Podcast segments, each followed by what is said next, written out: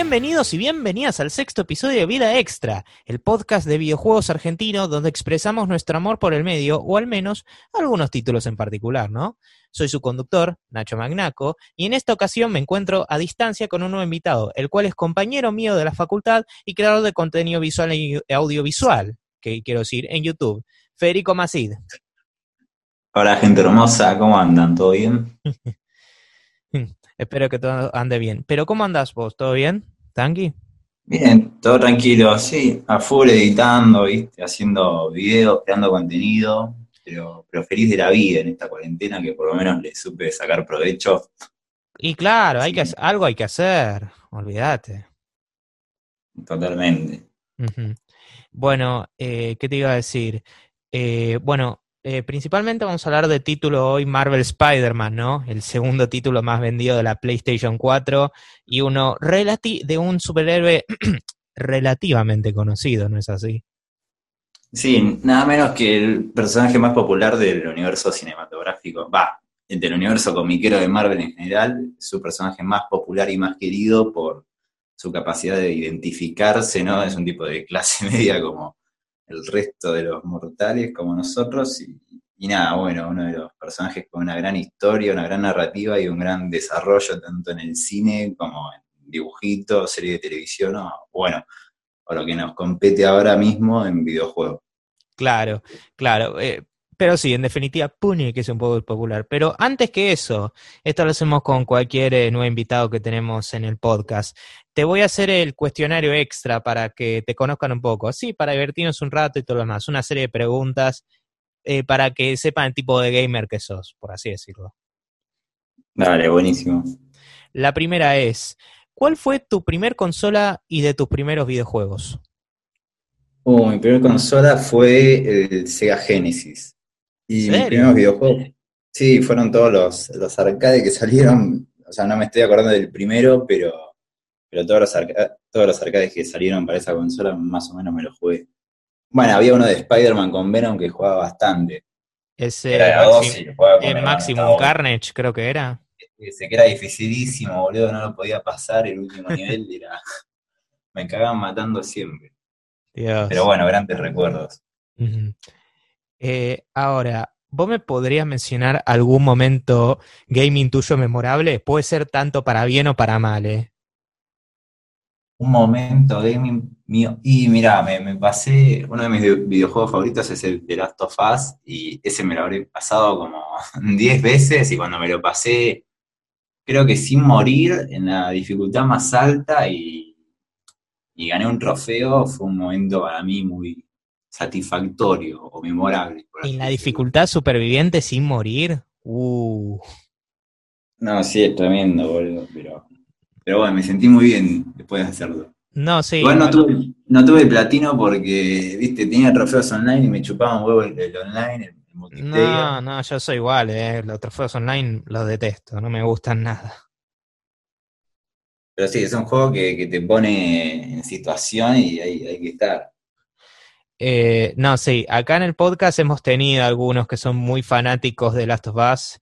Eh, Federico, adelante te estamos mirando vos. Pero pasarse en superviviente sin morir, muy, mucho logro, ¿eh? Play 3 me imagino, ¿no? O la 4. Sí, Play 3. Después lo jugué remasterizado, pero lo, pasé tipo para eh, recordarlo, ¿no? Con melancolía, así que lo pasé en, normal o difícil, ¿no? Melancolía. Eh, bueno, Ahora, pasando a lo siguiente, ¿hubo alguna consola y o juego particular que siempre quisiste tener, o sea, o que quisiste tener y hasta el día de hoy no tenés? Eh, por el momento no, porque como te digo, después del Sega Genesis me compré, me, me, vendí a Sony más o menos, entonces me compré de la Play 1 hasta la Play 4, que es la que tengo actualmente, y si el futuro es próspero, eh, me compraré la nueva dentro de un tiempo, qué sé yo. ¿La 5? no hay una consola. Claro, sí, así. está complicado los precios ahora, pero bueno. Ah, sí, ahora sí, yo lo veo dentro de cinco años con suerte.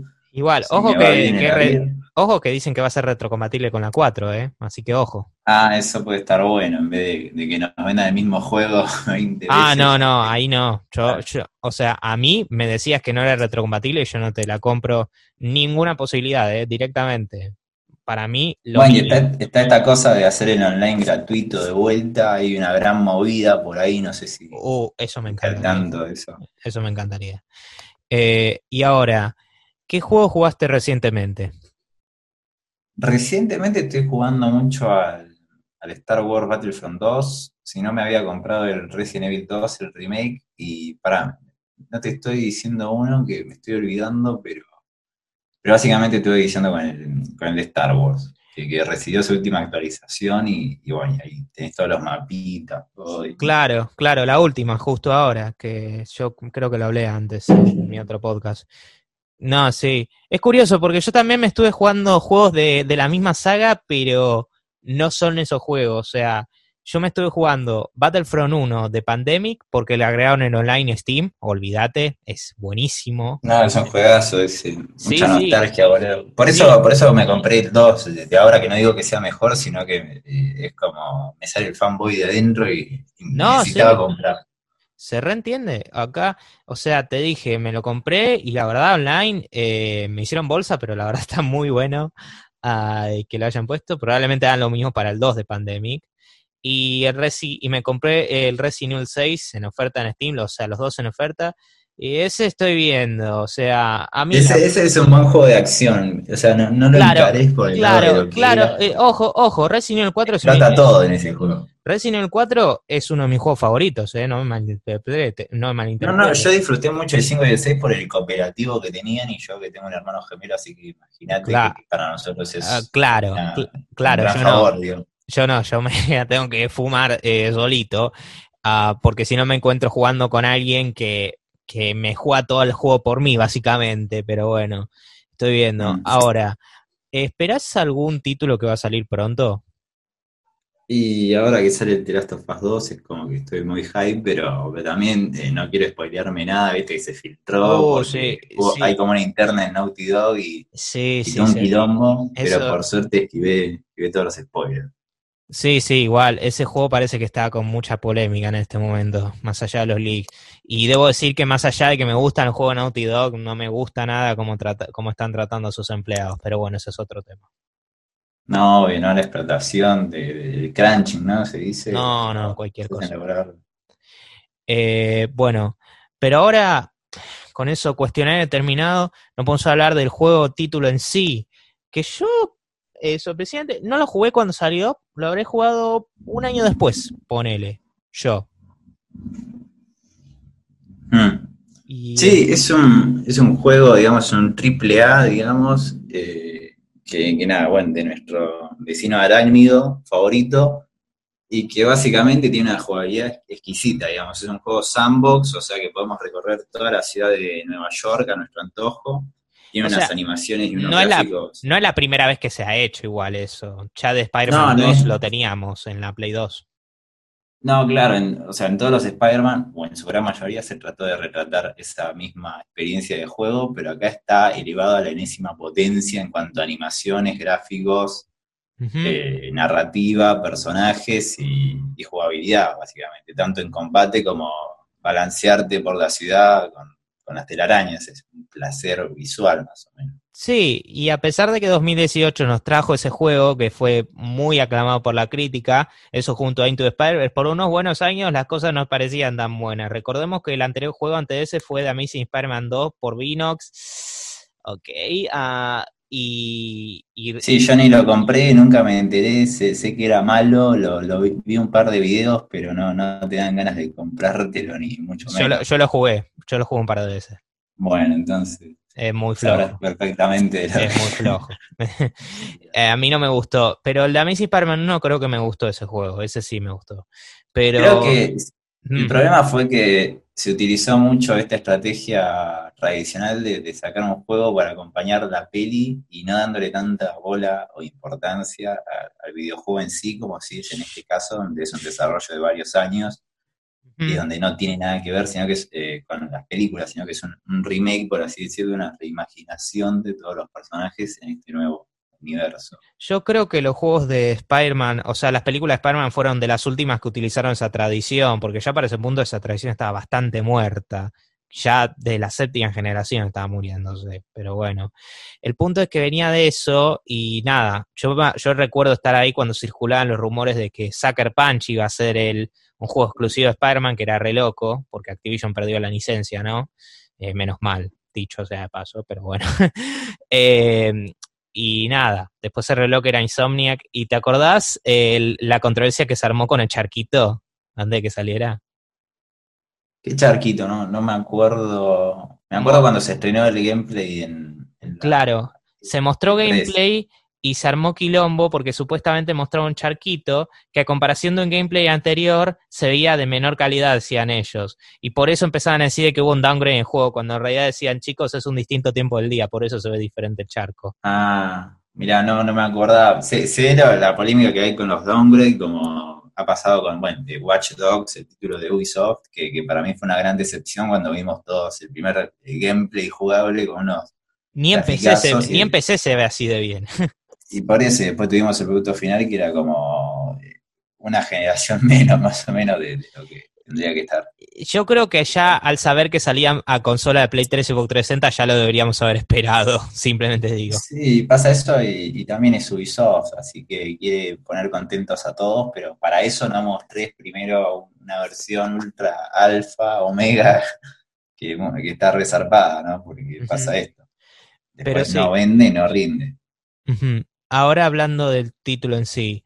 Bueno, en sinopsis, para aquellos dos o tres que no sepan, bueno, el título en la historia trata de ya Peter muchos años siendo Spider-Man, o sea, una buena cantidad de años siendo Spider-Man. Sí, en el juego Peter básicamente ya lleva ocho años eh, siendo el hombre araña, eh, se está por graduar de la, de la facultad, tiene casi nuestra edad, un poco más, 23 años, y y bueno, y en sus tiempos libres, eh, cuando no está salvando eh, la ciudad, bueno, está eh, su noviazgo con Mary Jane, que no está pasando su mejor momento y es uno de los grandes puntos del juego. yo no sé, yo creo que directa, perdón, déjame corregirte ahí, están separados, pero están Claro, están separados, ¿no? Bueno, pero están como viéndose, viste, como... Sí, claro. Volvemos, no volvemos, en ese, en ese trance están más o menos. Y agregado eso, él trabaja para el, para, el, eh, para el doctor Otto Octavius, para un proyecto. Claro, que ya sabemos quién es, pero lo interesante es que a este personaje eh, le, supieron encontrar la vuelta y mostrar otra versión de la que vimos en, la gran peli de Sam Raimi de Spider-Man 2. O sea, la peli es, la peli, o sea, la peli, justamente, la comparan con una peli. Pero qué sé yo, puede ser. O sea, el juego sabe que nosotros sabemos cómo va a terminar con el Octo Octavio, pero justamente por eso tratan de hacerlo un personaje muy empático, muy entrañable, pero bueno, ya me estoy adelantando. Sí, creo que le agrega más matices, otro, otra profundidad que, que quizás justifica más su deseo por terminar como termina, ¿no? Y, quizás nos puede generar alguna empatía y afinidad porque mientras lo conocemos primero como un aliado y no como un villano de, Peter, ¿no? Entonces como que está muy bien desarrollado ese vínculo a lo largo de, la duración del juego. Y también, ah, también ponen algunas cosas interesantes, como que Mary Jane es una periodista directamente, y o que Miles, o que está Miles Morales en el universo, o sea, o que se establece de que están, existen los Vengadores en ese universo, simplemente que No, totalmente. El juego está repleto de, easter eggs del universo Avenger, como por ejemplo la embajada de Wakanda, ¿no? La, la ciudad eh, de, Black Panther, después está el, el lugar donde trabaja Doctor Strange, hay, un montón de referencias. Está la torre de Stark, ni más ni menos, que es la torre de, los Vengadores en las películas y en los cómics. Así que está, está repleto de referencias que también sirven para como coleccionables si le sacas alguna que otra fotito, porque también tienes la, cámara de fotos para, para eso mismo, justamente. Y iba a decir, ah, me gusta el hecho de que establezca su propio universo, universo de Marvel sin necesidad de recurrir a las películas, a diferencia de como intentaban hacer antes con los juegos. Pero ahora, eh, lo que se viene al juego, para mí el juego se ve fantástico. No, el juego es fantástico, como ya te dije, tanto en el balanceo eh, por la eh, ciudad. igual, yo, yo, me refería a lo visual, más que nada, también, para empezar. Ah, lo visual, sí, gráficamente se nota con todo el potencial de la, de la última generación de consolas y no, no, tiene nada que envidiar a otros títulos de, que también lucen fantástico visualmente. Sí, la verdad, lo que me sorprendió jugándolo en la PlayStation 4 normal, no tiene casi ningún bajón, muy raro, que es, o sea, muy raro que suceda. Eh, la optimización es, la verdad, excelente. La banda sonora para mí está ahí, para mí no está con ni fu ni fa, pero está bien. Y las actuaciones, ah, yo jugué el juego, si me imagino que como vos, el doblaje, el doblaje es muy bueno. O sea. Muy bueno el doblaje. Y muy bueno eh, el respetar que cuando Peter, por ejemplo, se está balanceando, eh, la misma frase la dice como eh, mucho más fuerte o que le cuesta mucho más hablar, porque claro, se está balanceando por toda la ciudad, entonces, en cambio, cuando nos quedamos tranquilos, habla mucho más justamente tranquilo, porque no está haciendo absolutamente nada. Claro. Sí, me parece un detalle a rescatar hay mucho detalle en el doblaje porque normalmente no se hace así. Acá, por ejemplo, se escucha que está balanceando y dice, hola Mary Jane, que no sé, está, no sé, está balanceándose a esas alturas. Por ejemplo, hay ejemplos muy pobres. Por ejemplo, eh, estoy jugando Resident Evil 6 que no le puedo cambiar el idioma, eh, que me parece que el doblaje español me parece muy a secas porque no hay mucho sonido, o sea, no alteran basado en las situaciones personajes mucho, e incluso situaciones en las que se escucha diálogo de fondo en inglés. No, sí, es terrible. Creo que el doblaje latino en cuanto a materia de videojuegos ha hecho un gran trabajo. Ya, bueno, hace poco estuve jugando la trilogía de Uncharted, que, fue doblada completamente al latino, incluso hace poco, porque los dos primeros no estaban doblados al latino y y te muestra el gran laburo de, esa gente, digamos, y la importancia de, la inclusión, ¿no? De, incluso argentinos, como The Last of Us o, el protagonista de Uncharted, sí, son compatriotas nuestros. Eh, y también lo que sí encontré un poco molesto de título es que encontré algunos glitches ocasionales, muy ocasionales, pero lo que más molestó es que las pantallas de carga, a ver, no son frecuentes, pero cuando se encuentran, mmm, son un poquito larguitas, se me hicieron. Sí, bueno, de hecho tiene que ver con, que incluso el juego estaba pensado para, para, funcionar con mayor potencial y, por ejemplo, balancearte a una mayor cantidad de cuadros por segundo, pero es como una tecnología que se quedaron un poco cortos por las limitaciones de esta generación y que en las próximas eh, se vendrían con todo, por lo que sé pero sí tiene algunos, eh, algunas pantallas de carga que, resultan tediosas. Y, en, y da un poquito de bronca que no se haya podido haber implementado un sistema natural de día y noche, pero bueno, qué sé yo, cosas de la tecnología. Aunque de noche Nueva York se ve bellísima, eso sí, ¿no? No, y sobre todo recargar también los interiores de, los eh, de, cada departamento que se puede ver, no es como una imagen ¿no? Eh, copy-paste, pegada, así nada más como incluso se puede apreciar en, los GTA, sino que está, hay, hay un interior adentro y te da esa sensación. Olvídate, eh, encima los detalles más chicos, como esa pizzería que se escucha el Tony, el, tema de pizza de Spider-Man 2 de fondo. Ah, mira, no lo sabía ese Eso que estuve buscando, pero no. pero, eh, está bueno, por ejemplo, enterarse lo, lo que opina JJ de, cada vez que vos haces alguna misión secundaria o, principal. También el humor del personaje está muy presente también. Sí. En, el combate, en todo momento. Claramente.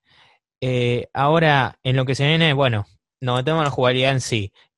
saquémonos esto de encima. Queda clarísimo que el juego utiliza muchísima influencia de títulos como los títulos Batman Arkham Asylum o City, o incluso los previos títulos de Amazing Spider-Man.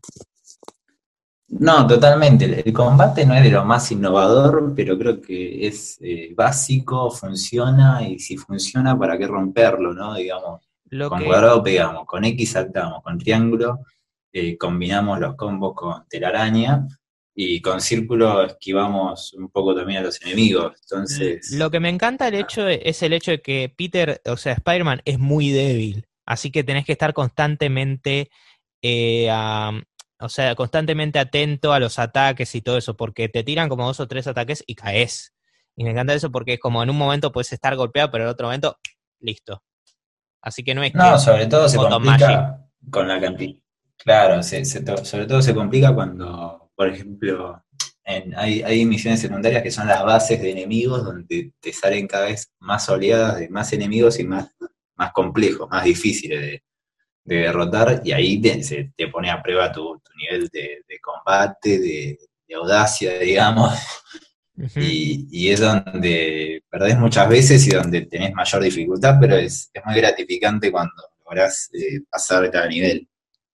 O sea, sí voy a decir que los gadgets que te dan al principio se me hicieron muy... Eh, o sea, todo al principio se me hizo muy... Eh, ¿Cómo la palabra en inglés? Overwhelming, como muy sobrellevado, como diciendo, oh, para, para, para, para, son muchas cosas a la vez, no entiendo. Al principio se me hizo medio complicado acostumbrarme. Yo creo que el agregado de los gadgets es, una de las mejores implementaciones del juego, porque recuerda un poco a la personalización que tenía uno de los mejores títulos de, del arácnido de Play 2, el de Spider-Man 2 justamente, donde también se, eh, por cada punto que ganaba se podía eh, desbloquear y, canjear una nueva habilidad para, Peter, ya sea en combate, en balanceo o en telaraña justamente. Entonces, creo que esta implementación de usar distintos tipos de telaraña es uno de los eh, mayores aciertos del título. Eh, sí, eh, también hay un sistema de mejoras, que por lo general, o sea, está bien, pero para mí no me acordó mucho, salvo la mejora del balanceo. Y debo decirlo, qué buen balanceo, excelente balanceo de redes. Sí, a veces te querés meter media horita nada más para balancearte y desplazarte por toda la ciudad porque es, una delicia jugable, es como una necesidad. Yo no, usé la capacidad, eh, yo no usé el fast travel ni una sola vez. Y ojo que el fast travel también está buenísimo. Coopera Spider-Man en, en, el sub, en los trenes, es genial. Pero no, nunca lo usé. Está, bueno que esté esa opción, pero siendo el mapa tampoco tan gigante y pudiéndote desplazar eh, tan, de manera tan atractiva, creo que es un agregado que tampoco suma mucho. Que, para el que es pajero, viste, lo voy a usar, pero, pero yo nunca tuve que, que utilizarlo más que para hacer un trofeo que te pedía usarlo, Claro, claro, lo mismo. Yo hasta lo platiné todo. Em, ¿Qué te iba a decir? Eh, y no, lo que pasa es que hay una kinestesia tan buena de pasar de edificio a edificio, se siente muy satisfactorio. Al principio se quejaba la gente en el pre-release de que era medio lento y lo cambió, Insomniac lo cambió y lo hizo genial. Lo que sí estaba bueno, me gustó en Amazing Spider-Man 2, más allá de las quejas que tenía, cómo tenías un botón para cada, eh, para cada brazo, eso era interesante. Pero más allá de eso me parece que es genial y posiblemente el mejor de todos, incluso superando al, al de Spider-Man 2, en mi opinión. Bueno, sí, sin duda uno de los más completos en todos sus aspectos. También sí, creo que, termina superando como tiene que ser, como tenía que pasar al, tan querido de Spider-Man 2. Pero creo que lo del balanceo no, lo jugué el título anterior, pero creo que están pensando implementar eso de que de poder usar eh, cada, cada mano con cada, eh, digamos, eh, botón en, la secuela de este título. Era, a ver, ¿cómo te lo explico? Eh, yo lo jugué en PC con, eh, con mouse y teclado, pero hacerte una idea, era tipo, no sé, a teclado, o sea, era, era eh, clic derecho, brazo derecho y clic izquierdo, brazo izquierdo, ¿se entiende? Tipo así. Claro, sí. algunos se le hacía muy gimmicky, pero para mí era buena la inmersión. Sí, está interesante. O sea, qué sé yo, igual, a mí me parece genial más allá de todo eso. Y me encanta el hecho de que realísticamente siempre se pega a alguna superficie que eso es algo que le erraron muchos juegos de Spider-Man.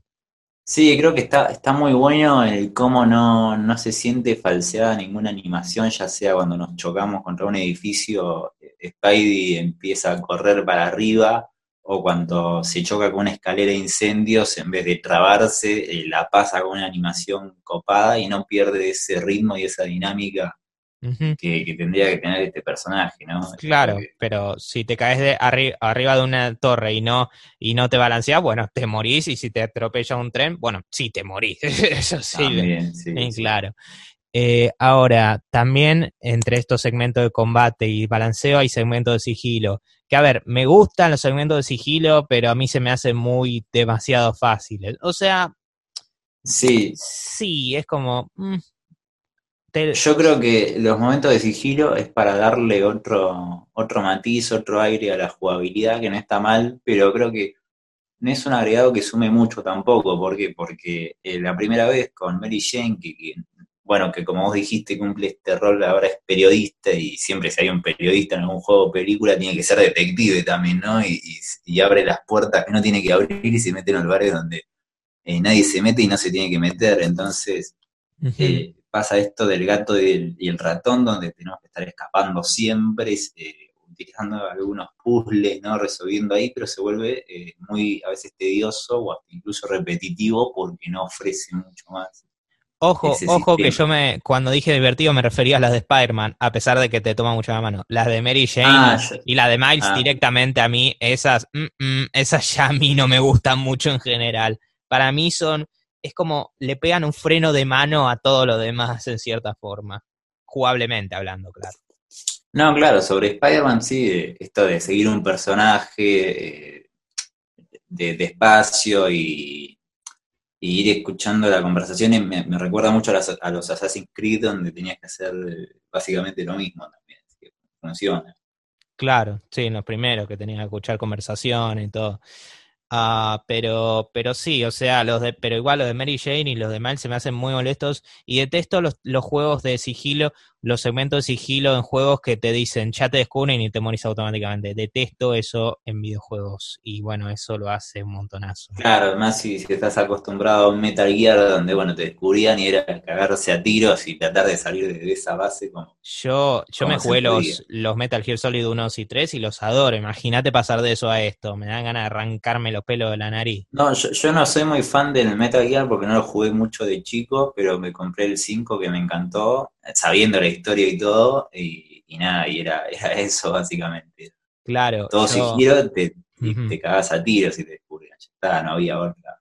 Sí, igual el 5 es más de, es un poco más de acción, el 1, 2 y 3, ahí sí, en especial en el 1 y el 2, ahí sí estás muerto, en el 3 también, pero bueno, eh, también, aparte de eso, tenemos la sección de puzzles y debo decirlo, más allá de que te dan la opción de esquipearlos, realmente no me podrían importar menos esos puzzles.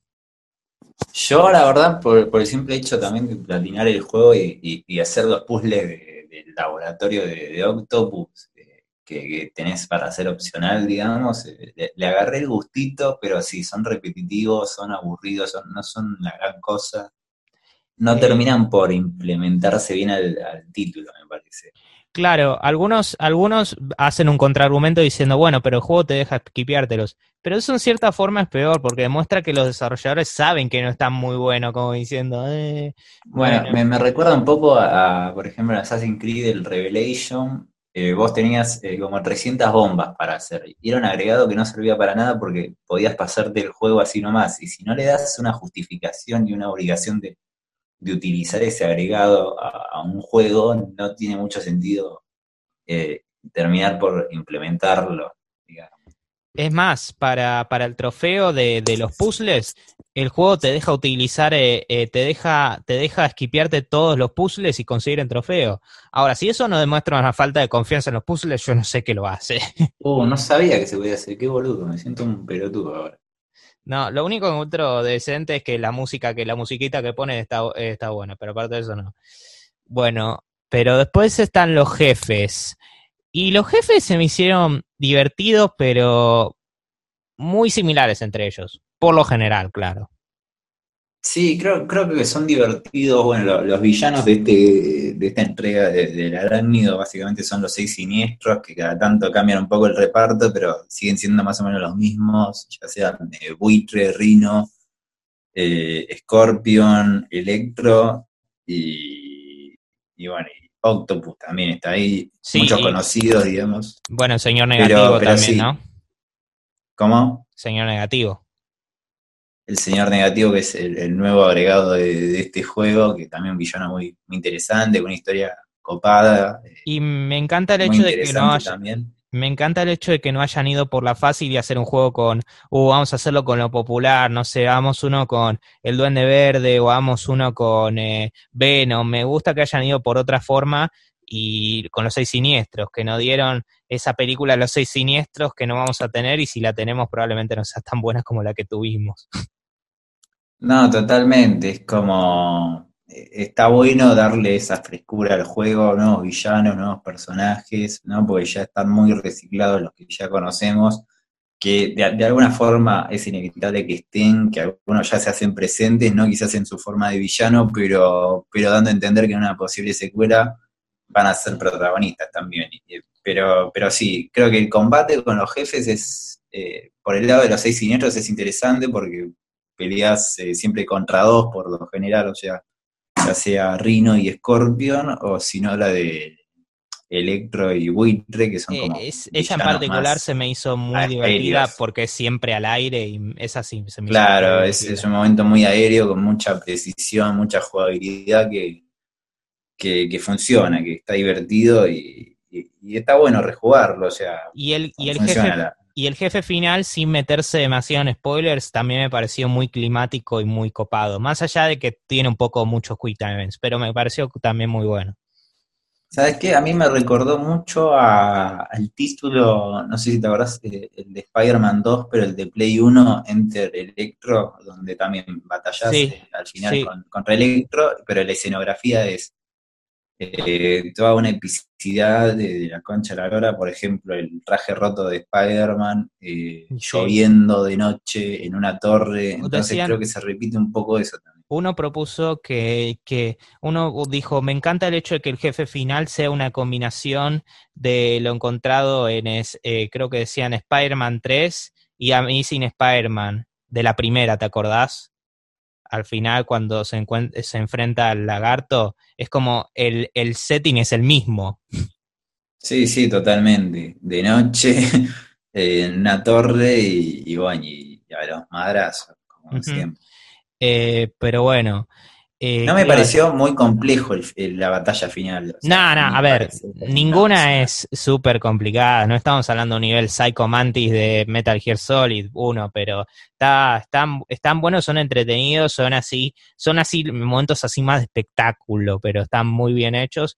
Que, y tampoco es que no puedes, no, no tenés que hacer nada. A ver, requiere desafío todo, pero no son muy No, sí, se, resuelve con Quick Time Events casi siempre, que, están bien, bien hechos en, algunas cinemáticas, donde te hacen saltar o, tomar alguna acción, pero, pero sí, no. Ahora, como todo juego mundo abierto, también tiene sus cosas que hacer, como así, actividades extra, que hay algunas más divertidas que otras, también las mochilas o o bueno, por supuesto también tenemos... Claro, bueno, o, tener las mochilas que te dan eh, algún... A ver, pará. Uy. Que te dan algún que otro coleccionable más, digamos. Eh, tenés, bueno, la, cámara de fotos para sacarle fotos, fotografías a los puntos de interés. Así como te decía la Torre Stark, la Embajada de Wakanda y es el, eh, fue el primer juego de Spider-Man en sacar la en hacerla que la mecánica de sacar fotos sea divertida, porque todas las demás tenías que frenar por completo, poner la camarita y acá es tipo mientras balanceas, es buenísimo. Claro, totalmente. Y bueno, y el resto de misiones secundarias se basan en, los crímenes que, pasan eh, cotidianamente en la ciudad, ya fue, ya sea el, un, asalto, eh, ya sea, bueno, el, robo de, auto, de vehículo y la persecución está muy buena, que se resuelve un poco ahí con, otro tipo de jugabilidad, de, subirte al auto y, ir sacándolos uno por uno, está muy entretenido eso. Después están las bases de los enemigos donde tenés un poco como tres facciones a lo largo de todo el mapa y tenés que ir eh, aparizando a todo el mundo, eh, oleada por oleada, hasta eh, desbloquearlas todas, por así decirlo. Claro, eh, son divertidas, eso sí, pero a mí se me hace que no van más allá del típico mundo abierto. O sea, no es como súper imaginativo. Es más, hasta se tienen las torres de Ubisoft en la forma de las esas torres, ¿viste? Sí, totalmente. Mm. Y, y, después tenés misiones como desafíos, ¿no? De ciertos personajes secundarios que son bastante, que están interesantes algunas, donde tenemos que hacer eh, cosas de, bueno, que tienen que ver con el balanceo, derrotar a tantos enemigos en tanto tiempo o de, determinada manera, digamos. Y, bueno, y después eh, tenés algunas más aburridas que son con relacionadas con, el personaje de Harry Osborn, el mejor amigo de Peter, y el hijo de ya sabemos quién, que bueno, es básicamente ir eh, quitando los residuos tóxicos que hay repletos por la ciudad. Y... Aunque sí, eh, aunque sí, fue el único que, fui el único que noté que el actor de doblaje de Harry respira mucho entre cada línea que dice. ¿Sabes que no me acuerdo el doblaje? No, dice, por ejemplo, a ver, voy a tratar de replicarlo. Hola, Pete. Bueno, tenemos que hablar de esto.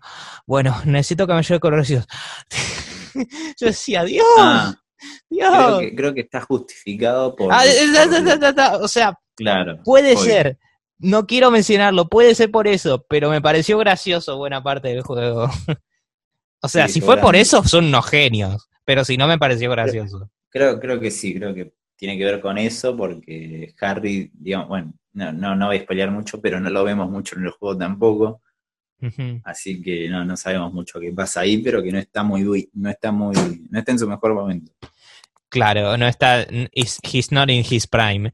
Uh, lo que sí me encanta del juego, o sea, bueno, lo que sí me encanta, ya me decía mucho pero otra cosa son los trajes bloqueables. Dios mío, Insomniac se volvió loco con esto. No, sí, tremendo. O sea, hay como más de, no sé si más de 40 trajes por ahí, contando los de los DLC. Alrededor de eso, traje, Cada traje es, un diseño muy fachero, algunos no tanto, pero la mayoría están muy bien, están interesantes. Cada uno tiene una habilidad especial, digamos, que, lo hace más eh, justificable de, desbloquear. Y, nada, es como, puedes eh, tener la facha que vos quieras.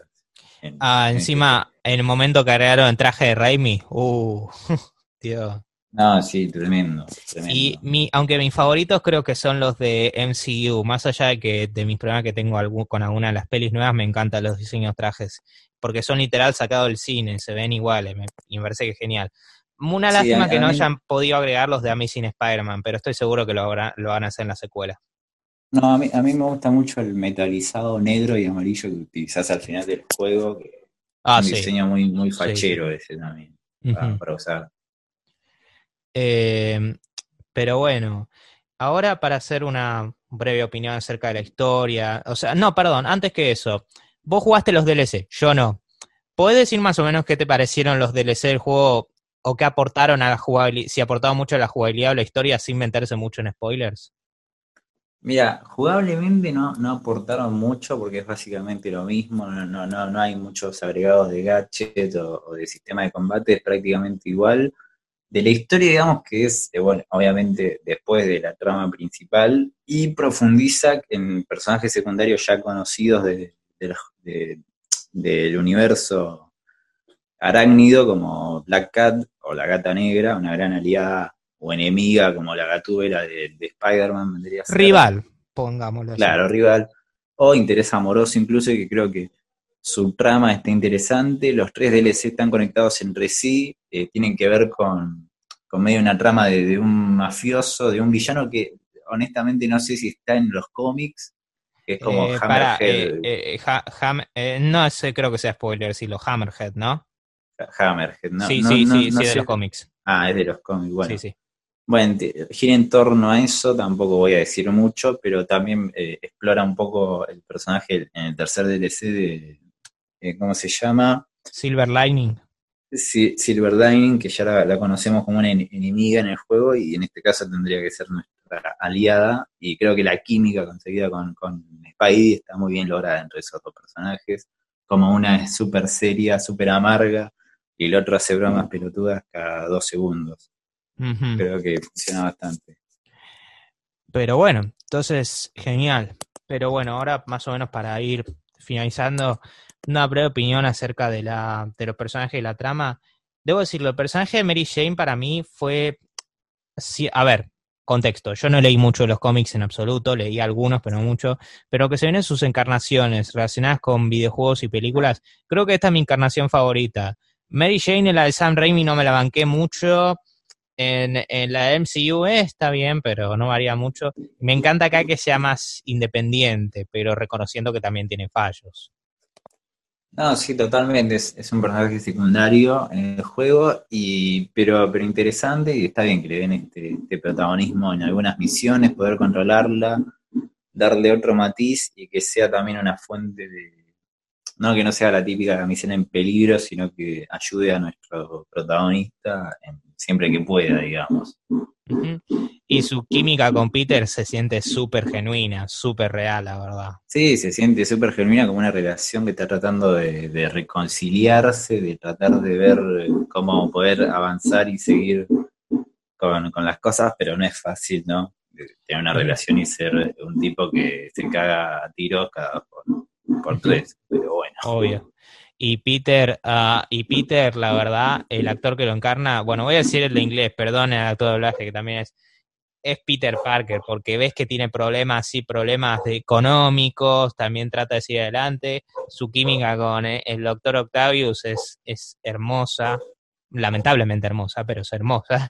Eh, y Miles me encantó también.